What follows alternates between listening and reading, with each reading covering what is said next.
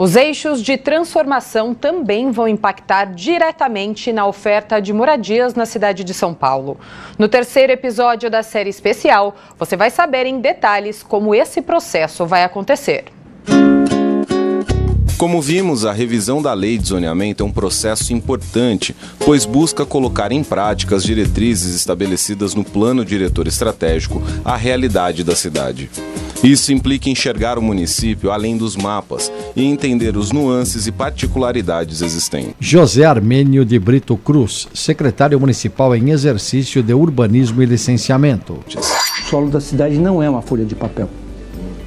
Não é chegar lá e falar assim, não, aqui vai ser. Não, não é um joguinho, é uma é terreno de verdade. É, é alguém que tem que andar daqui para lá, é um, um, uma, uma nascente que nasceu naquele terreno ali, é um bem tombado que está a colar. Então, isso que a, a Secretaria Municipal de Urbanismo e Licenciamento estudou bastante com os nossos técnicos, nós temos um, um, um grande número de técnicos trabalhando nisso lá, para saber aonde essa mudança que houve em 14 e foi revista em 23 pode acontecer sem criar problemas ambientais, sem criar problemas de patrimônio e, ao mesmo tempo, dando a possibilidade para que a cidade continue, continue se desenvolvendo, as construções continuem a, a acontecer.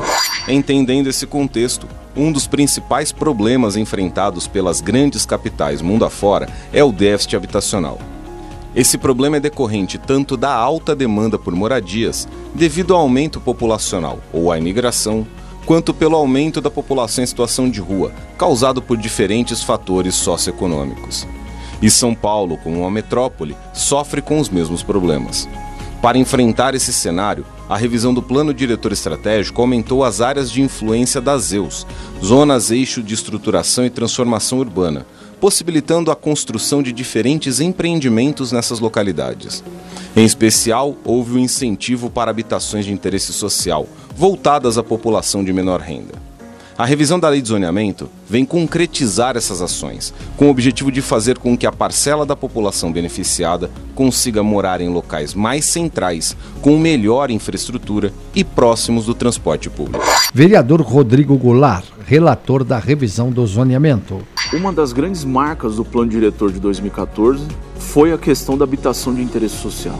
Mas, infelizmente, em nove anos de vigência, não se concretizou aquilo que foi pensado em 2014. Mas infelizmente, como não deu certo, nós demos ainda mais incentivos para a produção de habitação de interesse social.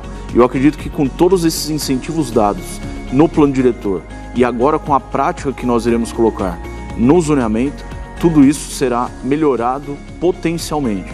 Então nós iremos fazer aqui também na revisão do zoneamento todos os incentivos à produção de habitação de interesse social, além de compatibilizar também com diversos programas, principalmente aqui do município, no programa Pode Entrar, que é a oferta de muitas habitações de interesse social para a população que mais precisa. Se, por um lado, a expansão dos eixos consolidada na revisão da lei de zoneamento tem o potencial de transformar profundamente sua área de abrangência, promovendo o desenvolvimento local, por outro, esse crescimento urbanístico traz preocupações. Bianca Tavolaro, pesquisadora do SEBRAP. Então agora seria um grande momento da gente pensar a sério como que a gente está pensando a drenagem, como a gente está pensando a impermeabilidade do solo. Quando a gente está construindo e está pensando só em parâmetro construtivo, a gente não está pensando que tem que colocar infraestrutura de saneamento, de iluminação, que isso né, tem a permeabilização do solo, que a gente está pensando, quando a gente pensa vagas de garagem, né? Então, estímulo à mobilidade ativa, à mobilidade de transporte público. Então, tudo isso está um pouco fora da rota. Porque...